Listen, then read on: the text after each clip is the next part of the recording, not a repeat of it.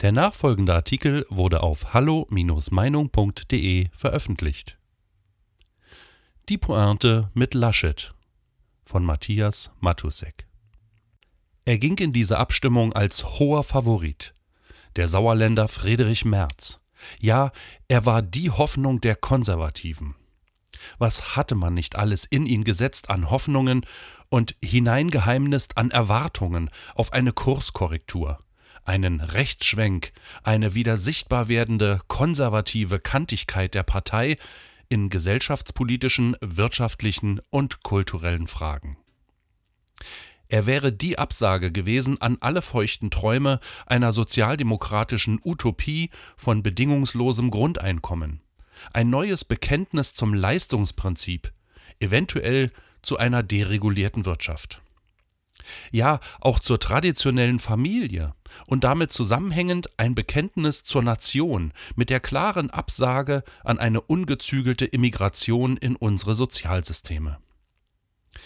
Vielleicht wäre mit ihm sogar ein Wahlkampfmotto wie Make Germany Great Again möglich gewesen, nach einem Ausbluten der Marke Deutschland in der Merkelei, um nicht von einem Ausverkauf zu reden. Doch schon letzteres wäre von dem forschen Mann mit der hohen Stirn kaum zu erwarten gewesen. Als Aufsichtsratsvorsitzender und Lobbyist für BlackRock, dem größten Vermögensverwalter der Welt, ist er naturgemäß überzeugter Globalist, für den nationale Souveränitäten und ihre Gesetze eher Ärgernis sind als in Marmor gemeißelte Vorschriften. In den Umfragen der Parteibasis vor der Abstimmung war er haushoher Favorit. Er schien das verkörperte Gegengift zu Angela Merkel, die ihn einst aus Amt und Würden gekegelt hatte, weil er im Weg stand. So wachsen verlässliche Feindschaften. Und Angela Merkel wäre nicht die, die sie ist, wenn sie auf die Interviews reingefallen wäre, in denen Merz vor dem Parteitag ihre großen Leistungen gewürdigt hatte. Und er wäre nicht Merz, wenn er sie ernst gemeint hätte. So konnte es sich die große Vorsitzende nicht verkneifen, in ihrer Rede aufblitzen zu lassen, dass sie sich den anderen wünsche, den viele als ihren Klon empfanden, Armin Laschet. Der nämlich war mit Jens Spahn als Team angetreten und Spahn nutzte dann auch seine Redezeit, um seinen Teampartner Laschet mit Girlanden zu behängen. Am Ende fehlten März unter den über 1000 Delegierten gerade mal 55 Stimmen zum Sieg.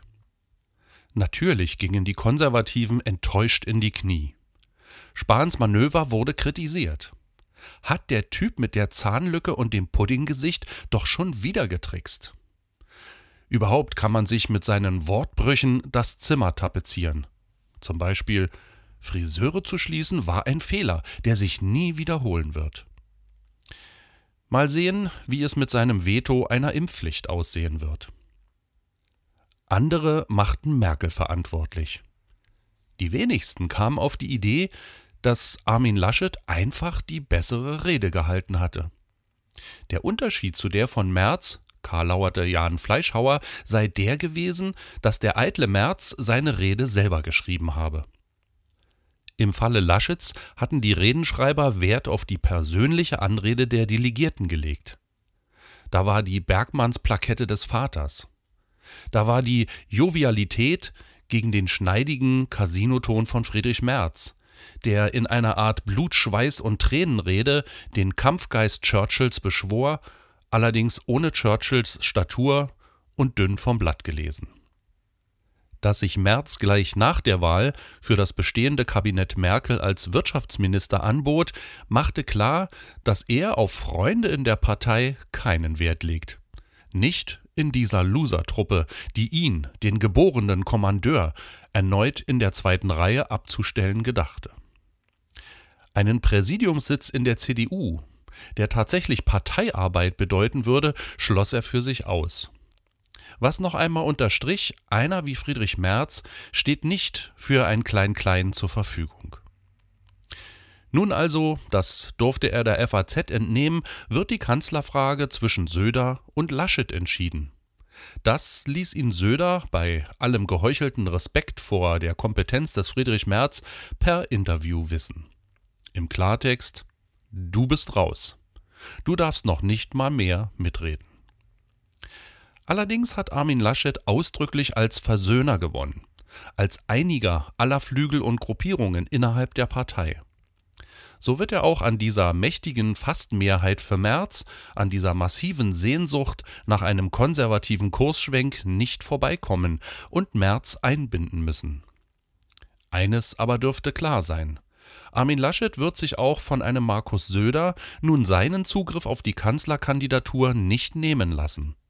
Auch wenn der neue CDU-Vorsitzende mit rund 30 Prozent in der Wählergunst den 53 Prozent für Markus Söder weit hinterherhinkt. Doch nun kommt die Pointe. Die Konservativen in der CDU sollten über das Ergebnis verdammt froh sein. Denn ein vermeintlicher Klon Merkels kann von den Popularitätswerten der ewigen Mutti eher profitieren, als es ein Polarisierer wie Merz könnte womit eine rechnerisch durchaus mögliche Regierungskoalition aus zwei roten und der grünen Partei verhindert wäre. Denn die würde das Land binnen kurzem in einen Failstate abwirtschaften. Zum Zweiten hat Laschet mit der Wahl seines Innenministers Reul bewiesen, dass er durchaus an Law and Order insbesondere auch innerhalb der Immigrantenszene interessiert ist. Reul führt seinen Kampf gegen libanesische und türkische Clans äußerst humorlos und effektiv. Zum Dritten aber ist Laschet, der überzeugte Katholik, durchaus ein Mann der Familie. Er hatte mich einst in seiner Eigenschaft als Familienminister in Nordrhein-Westfalen zu einer Tagung einladen wollen, nachdem ich mit meinem Bestseller Die vaterlose Gesellschaft ein Plädoyer gegen die feministische Zerstörung der Normalfamilie auf den Markt gebracht hatte.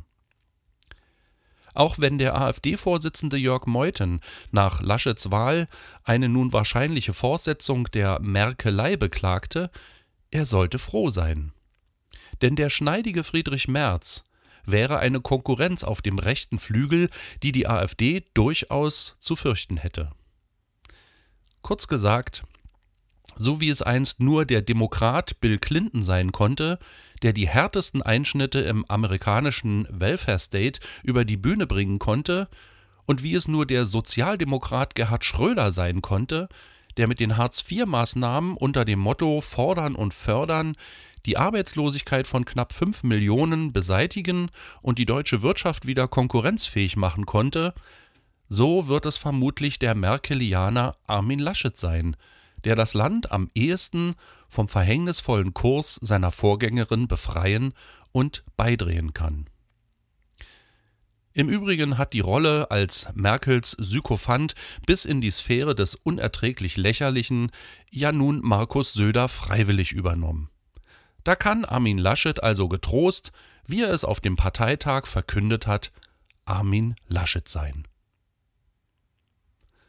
Weitere Beiträge finden Sie auf hallo-meinung.de. Wir freuen uns auf Ihren Besuch.